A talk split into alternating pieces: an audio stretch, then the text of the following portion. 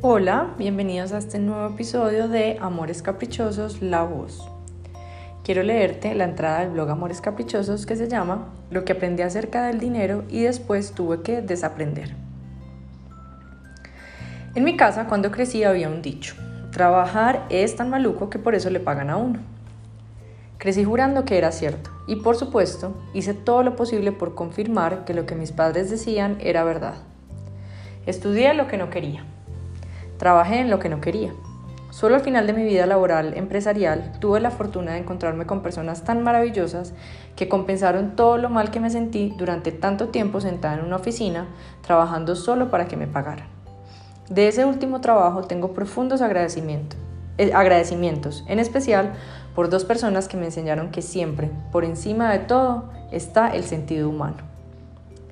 Pero me la pasé en esas, Además, tenía la creencia de que tener dinero era inapropiado porque vi cómo tantas veces se juzgaba o se sospechaba acerca de las familias que empezaban a tener más propiedades, lujos y libertad económica.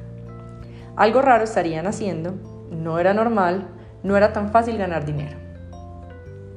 Me creí todo lo que mi mundo y la sociedad de los años 90 decían en Medellín, una ciudad inundada por el narcotráfico en ese momento, en donde sin nosotros creerlo terminamos siendo vecinos de uno de ellos y en nuestro colegio estudiaban los hijos de algunos más. Por todos lados estaban los indeseables y no era el mundo que queríamos para nosotros como familia. Repudiábamos todo lo que se parecía a ellos, incluyendo el dinero. Crecí en una familia en donde, como muchos otros dicen, nunca nos faltó nada, pero tampoco sobró. No me sentí ni pobre ni rica, era lo que era. Pero lo que sí sentía siempre era el peso depositado en esos billetes que podían darnos tanto gozo y libertad.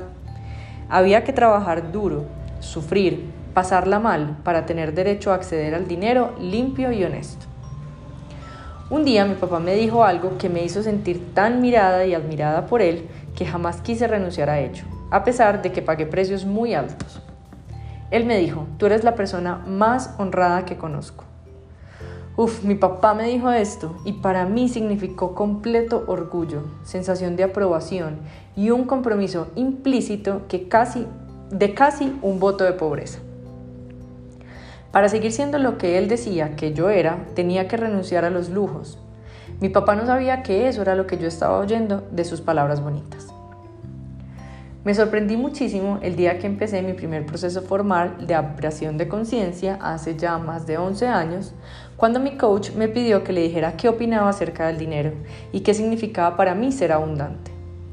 Yo me desplomé en acusaciones y juicios ajenos acerca de cómo ser abundante era igual a ser deshonesto y posiblemente acusada de ser la esposa de un narcotraficante porque por supuesto no había cabida a pensar que era yo la que hacía los negocios millonarios. No había permiso en el femenino de ser millonaria, ni mucho menos la esposa de uno. Comprendí que era momento de desaprender y de serle desleal a los mensajes familiares inculcados por años. Era eso, o seguir trabajando, rompiéndome el lomo y siendo desdichada. Aprendí que estaba en mí la posibilidad de cambiar la percepción que tenía frente al dinero y estaba a punto de enseñarme cómo hacerlo. Aprendí que si no estaba dispuesta a renunciar a mis antiguos mandatos limitantes, iba a seguir siendo infeliz.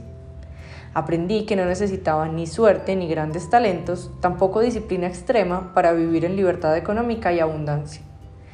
Aprendí que el trabajo que debía hacer estaba por otro lado y era uno mucho más fácil. Empecé entonces el camino de sanación con la prosperidad y la abundancia. Ha sido largo, pero siempre he confiado.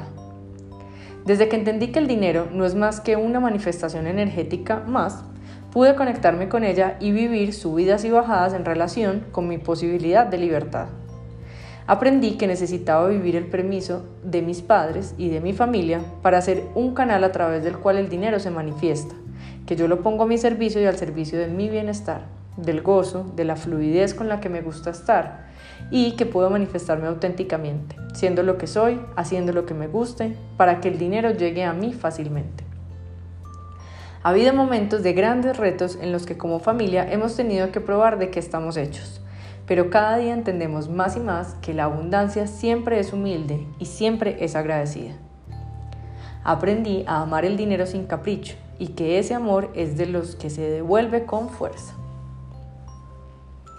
Bueno, y con esto termino la entrada del blog Amores Caprichosos que se llama Lo que aprendí acerca del dinero y después tuve que desaprender. Ojalá hayas encontrado herramientas bonitas aquí que te ayuden en tu camino y que lo hayas disfrutado tanto como yo. Un abrazo fuerte.